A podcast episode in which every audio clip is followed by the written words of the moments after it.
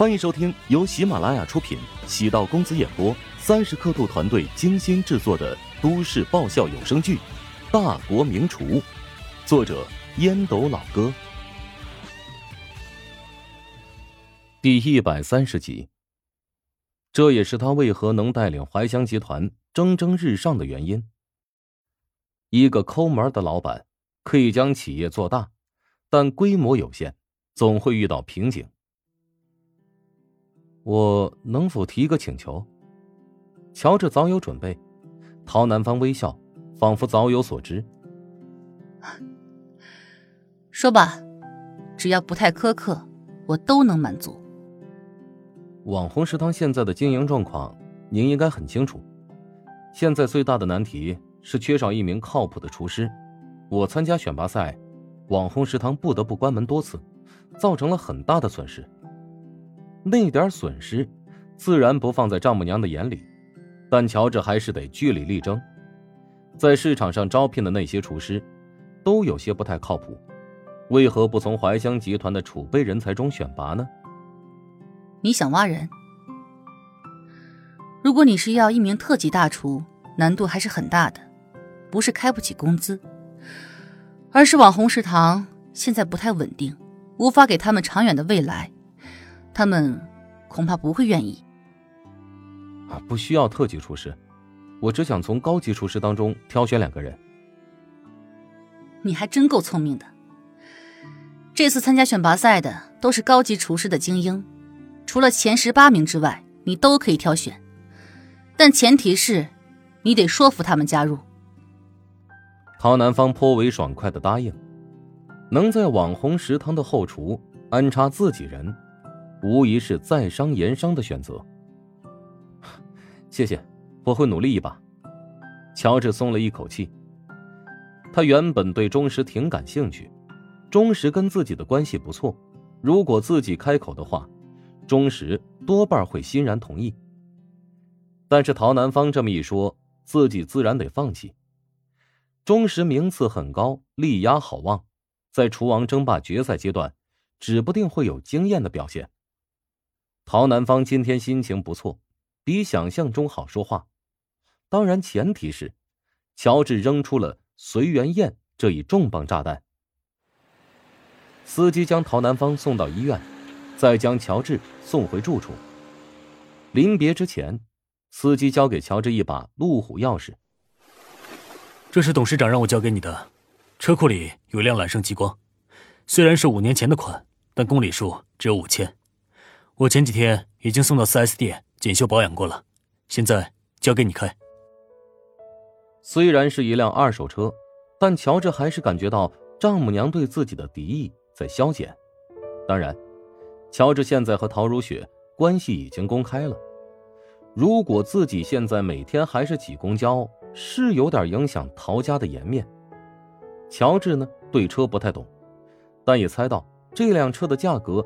至少也得是三四十万，心中还是有些感恩的。别人帮助自己，必须要有感恩之心，这是做人的起码原则。他从司机手中接过钥匙，司机压低声音说：“要不加我个联系方式，以后遇到问题随时跟我联络。”陶南方的御用司机名叫长岭，也是怀乡集团的车队队长，据说。曾经是一个特种兵，退伍之后阴差阳错的成为陶南方的司机。怀香集团还在发展初期，陶南方每天都要带着现金去银行存钱。有几个被陶南方开除的工作人员聚集在一起，策划了一个抢劫的阴谋，在陶南方每天必经的一个路口将他给堵住。当时呢，长岭正好路过，军人的血性。自然不能坐视不理，他的身手极好，三下五除二便解决了那几个人。陶南方觉得长岭很有正义感，便提出请他当自己司机。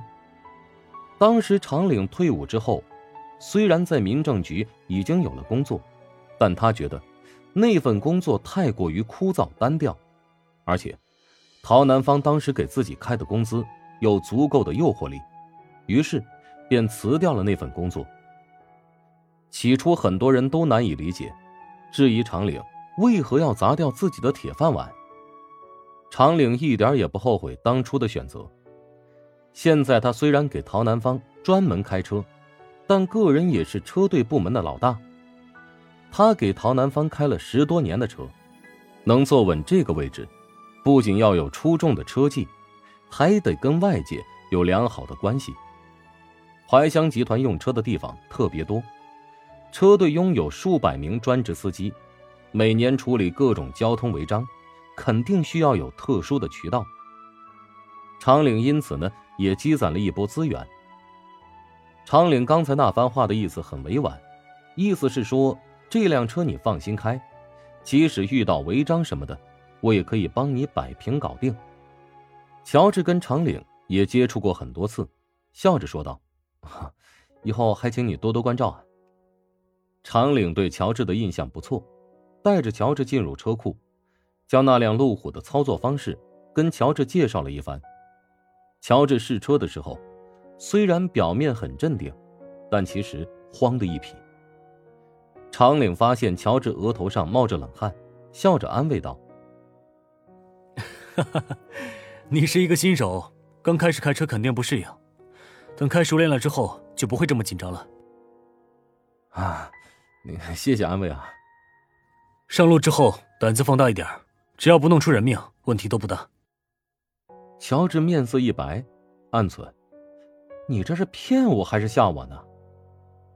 自从陶南方住院之后，事情少了许多，长岭呢也因此闲了下来，跟乔治指导了半天，接到一个电话，才跟乔治告辞。长岭坐在车内点火，回想乔治在车上手忙脚乱的模样，忍不住暗自好笑。看上去挺精明的青年，怎么摸个车跟摸老虎屁股一样啊？长岭对乔治那么细心耐心，那也是有原因的。长岭虽然是一个司机，但他也是有千万身家的人。陶南方给他开的工资虽然月薪只有两万。但他跟在陶南方身边，经常可以接触到一些有效的信息。陶南方在很多城市布局酒楼的时候，会综合分析当地未来的潜力，因此，常岭能够接触到第一手的投资信息，耳濡目染之下，也成为了高明的投资人。他在全国各地都有投资，靠着房地产、商铺，积累了不少财富，因此。眼界也不是一般的高。陶南方最近经常提起乔治，长岭觉得跟乔治打好关系不是一件坏事。乔治很清楚，表面来看，长岭的级别或许没有宋恒德、谭震那么高，但是是集团内陶南方为数不多信任的那一个。长岭对自己发出善意的信号，也间接代表着。陶南方对自己的态度。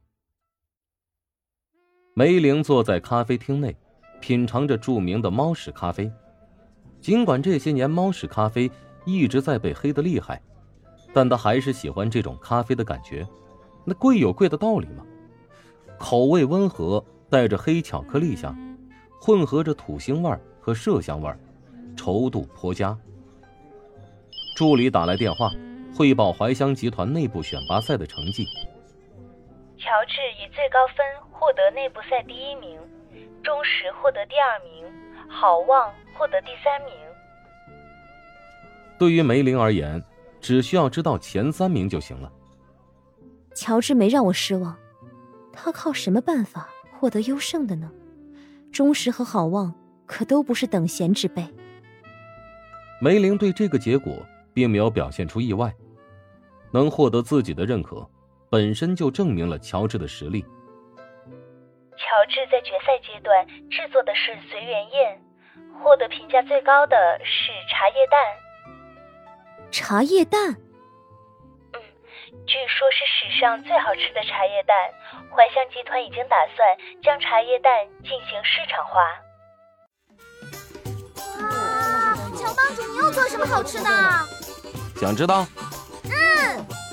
想知道更多美食秘籍，就点击 VIP 快更版收听吧。